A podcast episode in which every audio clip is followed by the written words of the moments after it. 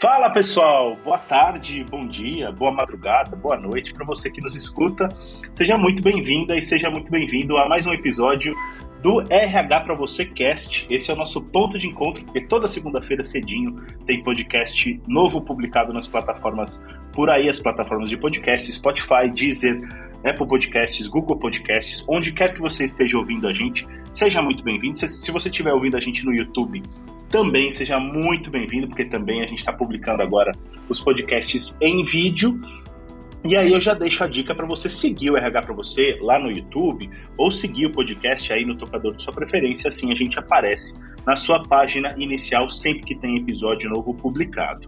Além disso, quero convidar você a seguir o RH para você nas redes sociais, Facebook, Instagram, tem canal no YouTube, como eu falei, e óbvio, tem o nosso grupo no LinkedIn com mais de 40 mil profissionais de RH trocando ideias, trocando insights todos os dias por lá. Fica a dica para você também fazer parte da nossa comunidade. Hoje a gente vai falar sobre um tema muito interessante, porque a gente tem pesquisa embasando isso, que, que mostra que os RHs hoje estão muito valorizados. Os salários do RH aumentaram bastante ao longo dos últimos anos. É claro que isso, isso varia de acordo com diversas variáveis, diversos aspectos, mas é óbvio que a gente percebe que as empresas têm dado cada vez mais importância para a área de gestão de pessoas e aí a gente vai entender por que, que isso está acontecendo, né? entender de fato, radiografar o momento e a gente pode até tentar projetar como vai ser a área de RH para os próximos anos no que tange a valorização desse profissional. E quem vai guiar a gente por essa jornada é o Sérgio Margosian, sócio da Page Group, a, Page Group, a quem eu agradeço pela participação, viu, Sérgio? Eu que agradeço, Dani. Um prazer e um privilégio estar com vocês, com você, Dani e Gabi e estou à disposição para esse, esse bate-papo. Tenho certeza que será muito produtivo. Com certeza, maravilha. O privilégio é todo nosso, viu, Sérgio? E quem participa comigo também é a Gabi, a Gabriela Ferigato, que é editora do RH para você. E aí, Gabi, tudo certo? Tudo bem, Dan. Obrigada pelo convite. Super prazer e prazer, Sérgio.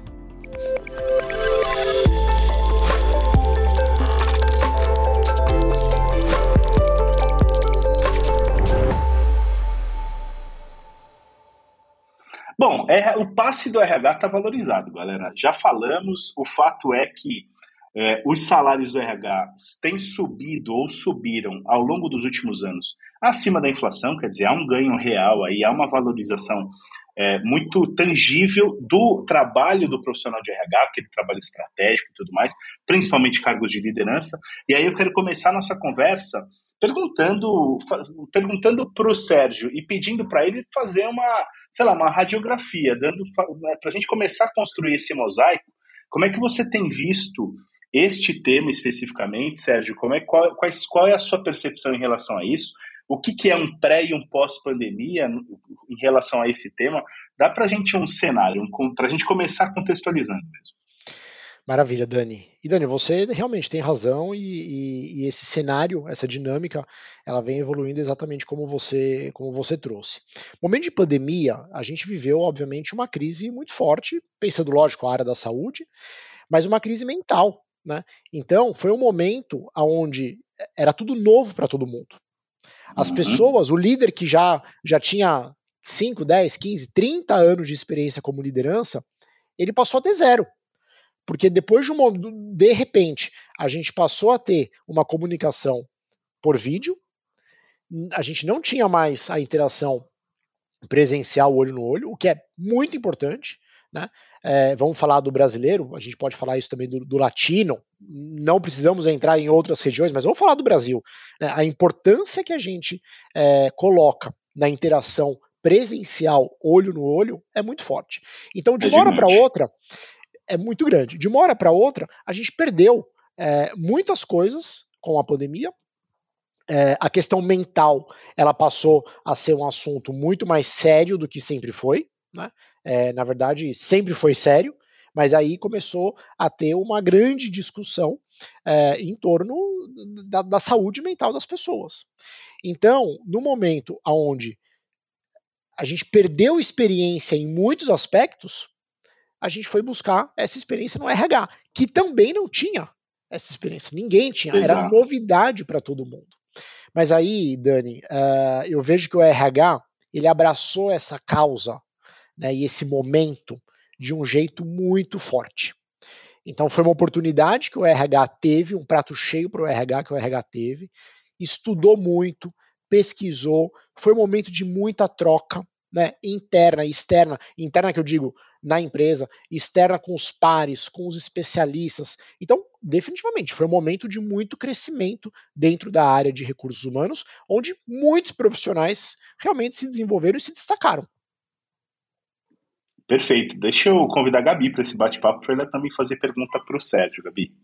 Obrigada, Dan. Sérgio, era exatamente nessa linha que seria a minha pergunta. Estava vendo o estudo de vocês, né? Essa pesquisa que foi bem abrangente, e o estudo procurou entender como os profissionais aí de diversos segmentos enxergavam sua própria carreira, posição em relação ao empregador, no seu desenvolvimento profissional e outros fatores, né? Que completam essa remuneração. E aí eu queria te perguntar em relação ao RH, é, qual o balanço que vocês fazem nesse sentido? Como o RH enxergou a sua própria carreira e diante dessa da pandemia, né? Você percebe que o RH viu essa, essa importância, né, esse protagonismo durante a pandemia e esse protagonismo tende a seguir, né, foi valorizado pela importância dele, que sempre teve, mas todo esse contexto que você deu é, aumentou ainda mais, né? Então eu queria entender como que o RH enxerga a própria carreira, ainda mais com essas mudanças todas. Gabi, excelente ponto e análise também prévia.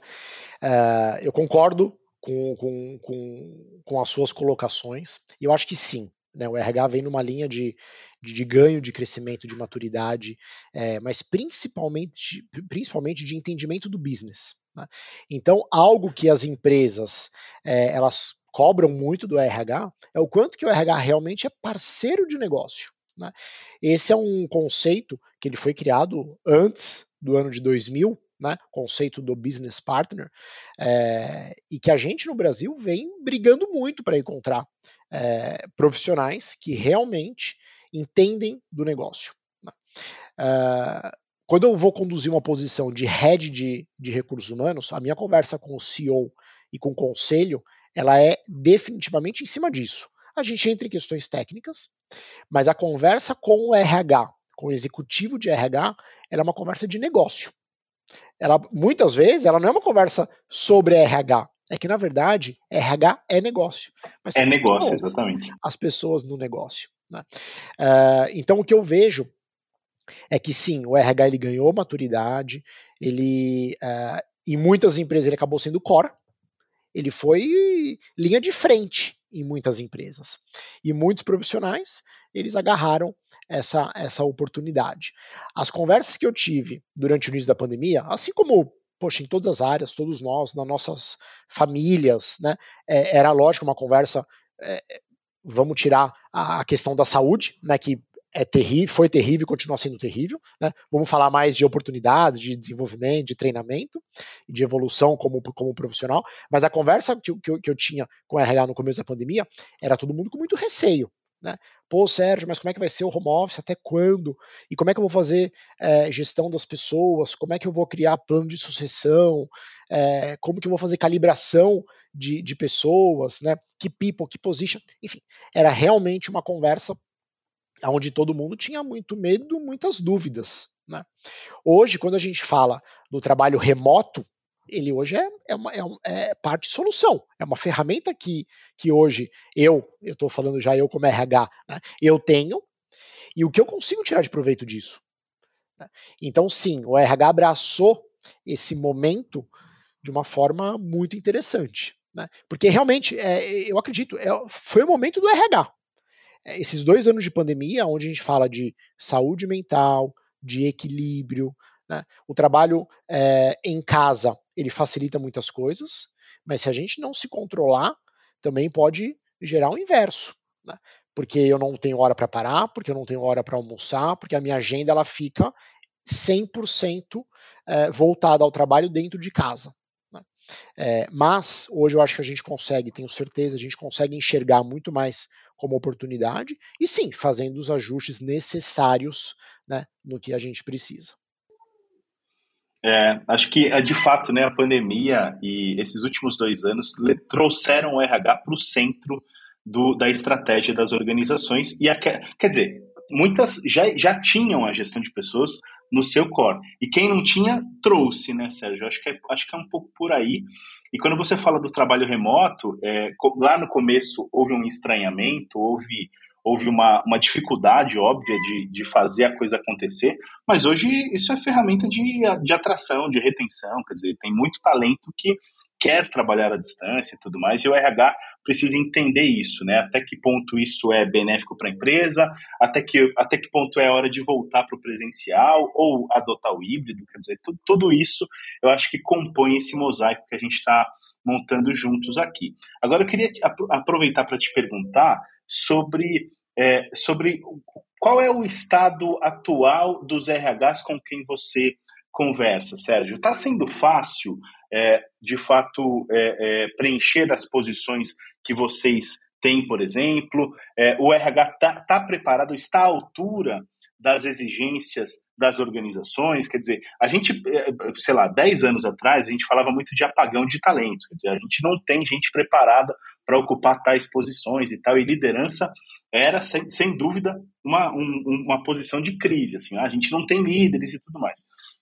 Claro que a crise, a pandemia e tudo mais acaba, acaba enchendo o mercado de profissionais super bem qualificados, porque a economia, claro, a gente teve uma economia cloud, já vinha de uma economia claudicante, a pandemia traz novos desafios e tudo mais, mas eu queria entender é, se a gente tem, se tem, se existe hoje oferta no mercado brasileiro de profissionais de RH altamente qualificados, que entendem do negócio, quer dizer, tudo, tudo isso. Como é que você tem percebido isso?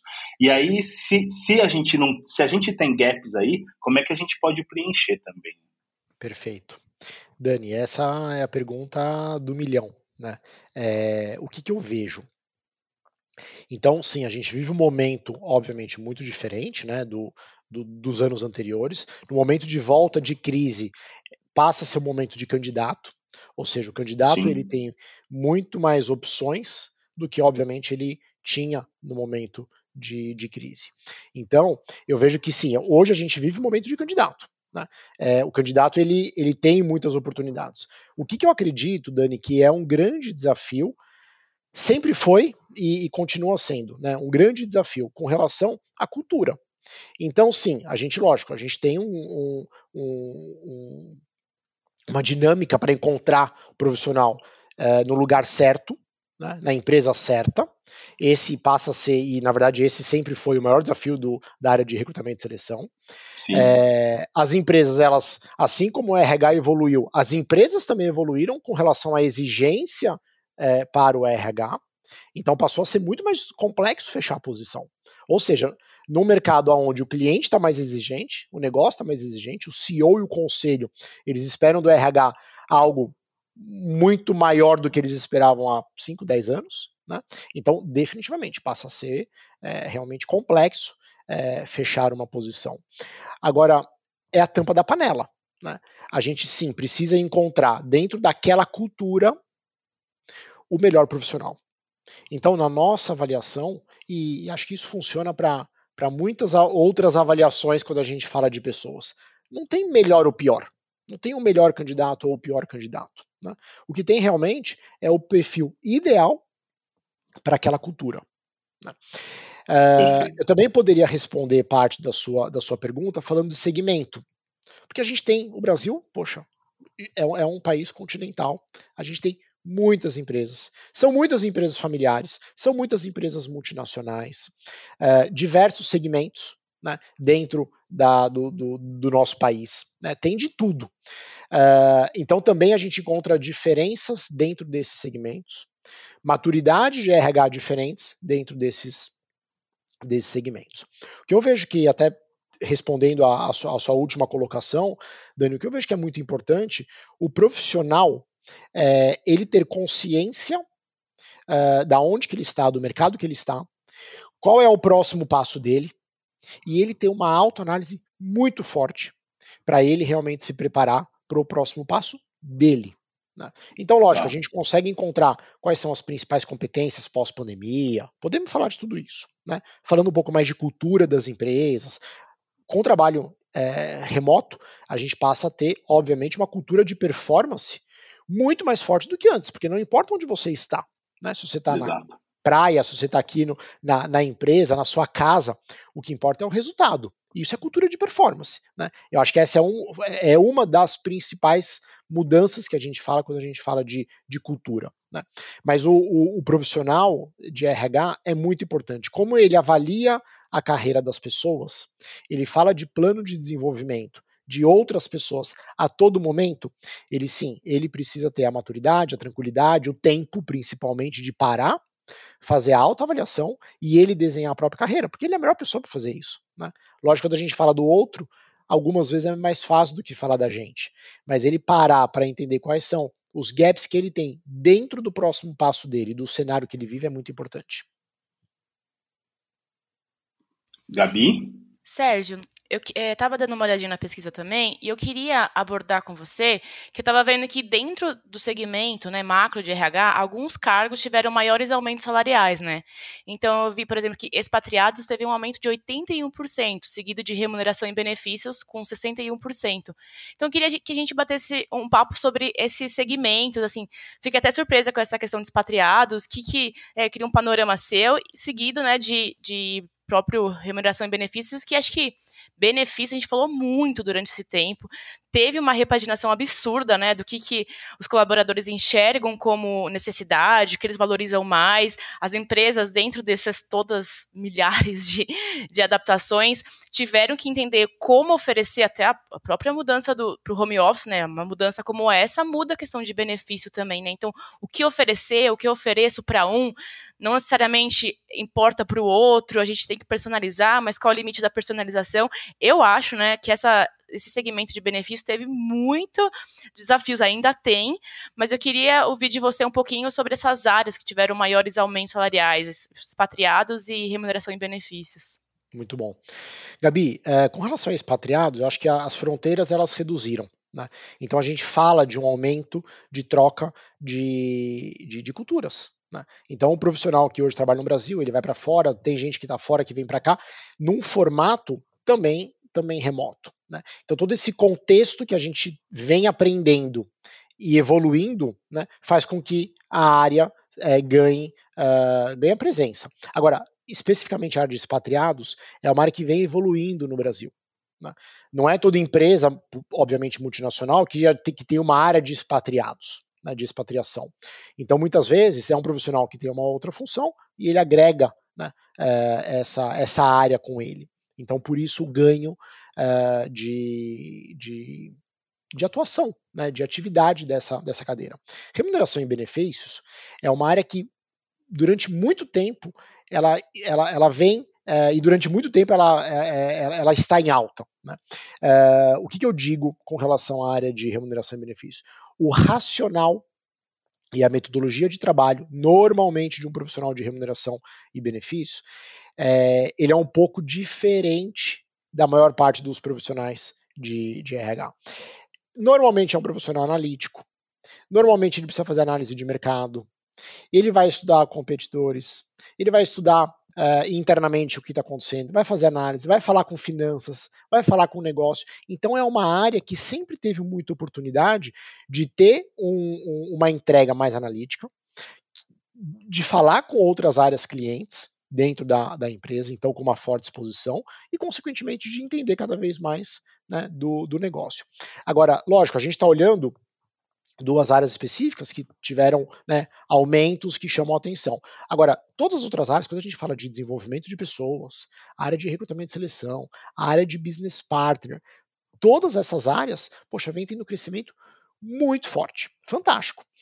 Agora, também são áreas que, poxa, área de recrutamento e seleção, na época de pandemia, tudo bem, a gente teve seis, tivemos seis meses de redução, mas sempre esteve em alta. Né? O business partner, que é uma função extremamente complexa, realmente quem, antes da pandemia também estou falando, lógico, quem conhece do, do mercado, conhece do, do business, sempre foi bem remunerado. Né? Lógico, agora a gente encontra algumas mudanças, mas eu acho que o RH como um todo, ele vem tendo um crescimento muito bacana. Ô Sérgio, qual que é a expectativa daqui para frente? Né? O que, que a gente consegue, a partir do estudo, projetar em termos de importância tanto do gestor de RH quanto de outras áreas dentro do RH, quer dizer, É, é, é possível que benefícios continuem em alta por bastante tempo ainda. Eu imagino que a, a galera de treinamento e desenvolvimento, por exemplo, tem sido também bastante demandada hoje em dia. Quer dizer, o que, que a gente consegue pensar daqui para frente? Muito bom. Dani, o que, que eu vejo? Né? A gente vive um momento de pós-crise que ainda as coisas estão confusas. Né? A gente ainda vem se encaixando no, no, no pós-pandemia. Poxa, é, quanto tempo faz que, que, que, a máscara foi liberada? Né? Quanto tempo faz que. Semanas. É, é. Exatamente. Né, que tem ou um show, ou jogo de futebol, grandes eventos. Faz pouquíssimo tempo. Né? É, eu falo com, lógico, com empresas todo dia. Tem empresas que continuam com o cuidado máximo de escritório e usando máscara dentro do escritório. Né? É, então, esse, esse movimento de pós-pandemia ele vem terminando, graças a Deus, o momento de pandemia ele vem terminando, graças a Deus as coisas já estão se ajustando, mas a nossa percepção é que esse ano ainda é um ano de, de muito entendimento. Perfeito. Que eu consigo, é, Dani, falar com muita tranquilidade. O profissional de RH ele precisa conhecer do negócio. Né? Ele precisa se aprofundar no negócio.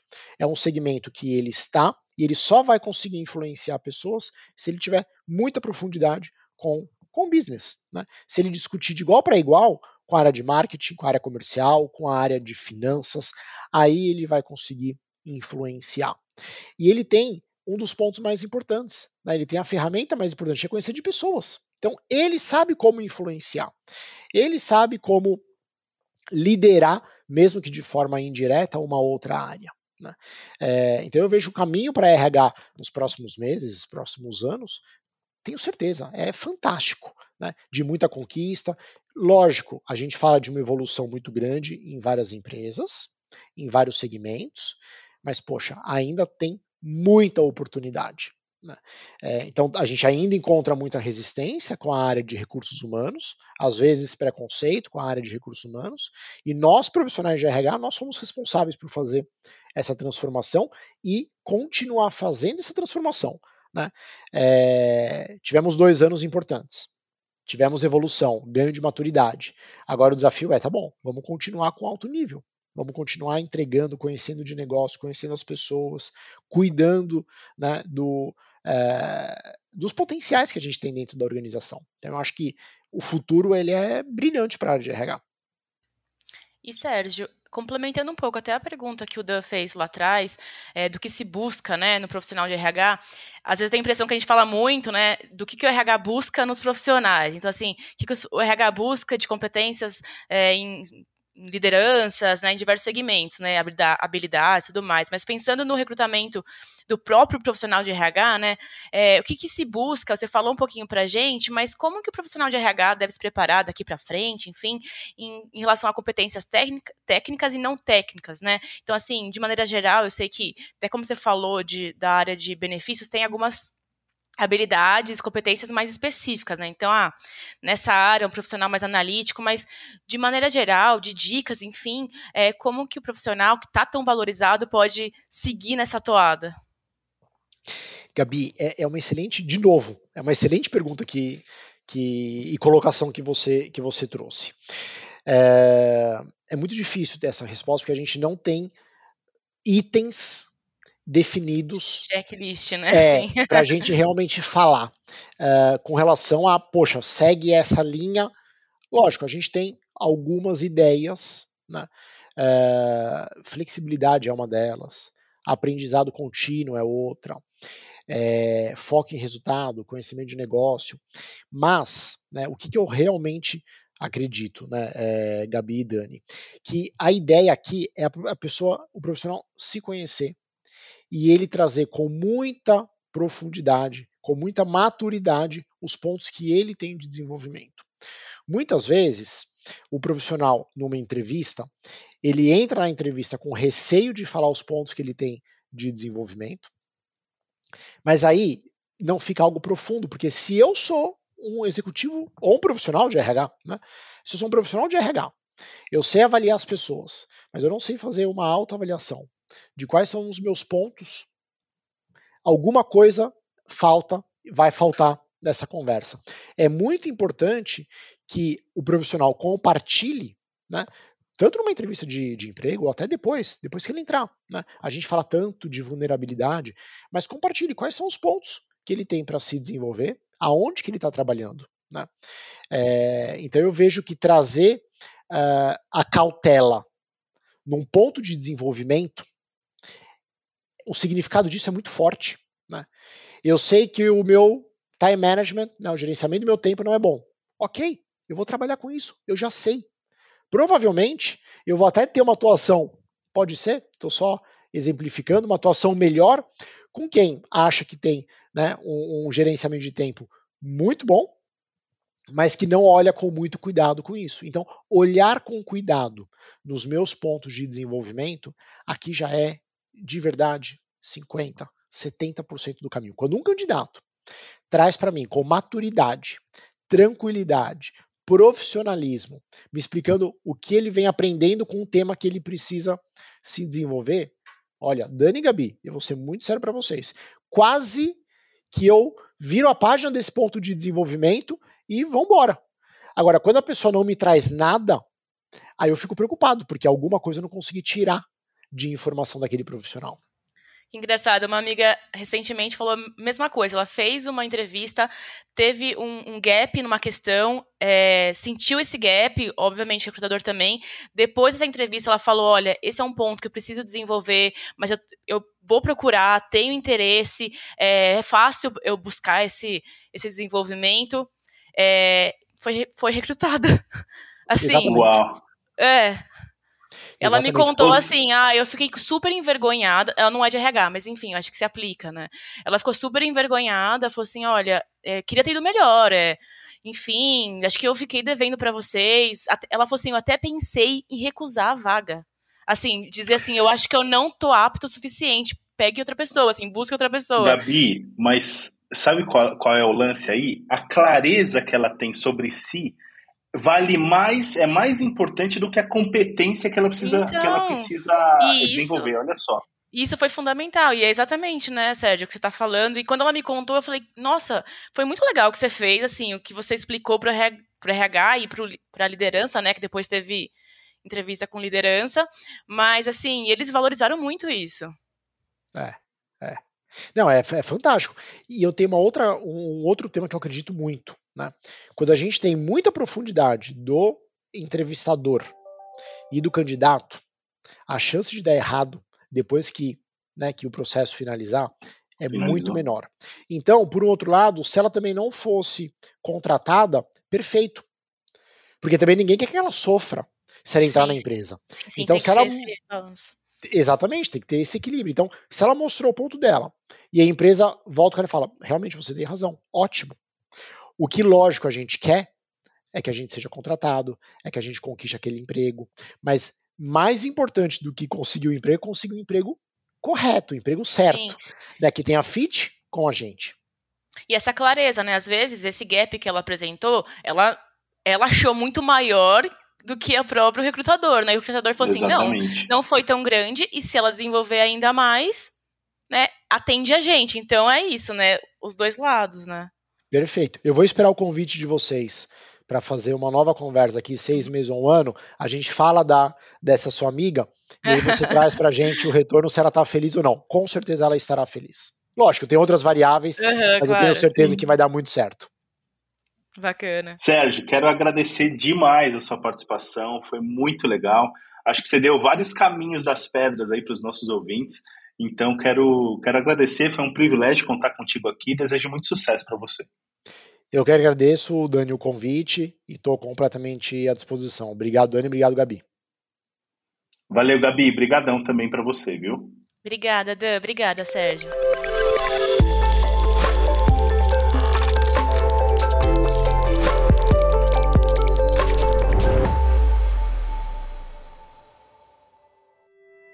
E aí, curtiram o nosso bate-papo de hoje? Foi com o Sérgio Margosian, ele é sócio da Page Group e quem me acompanhou na conversa foi a Gabi, a Gabriela Ferigato, editora do RH para você.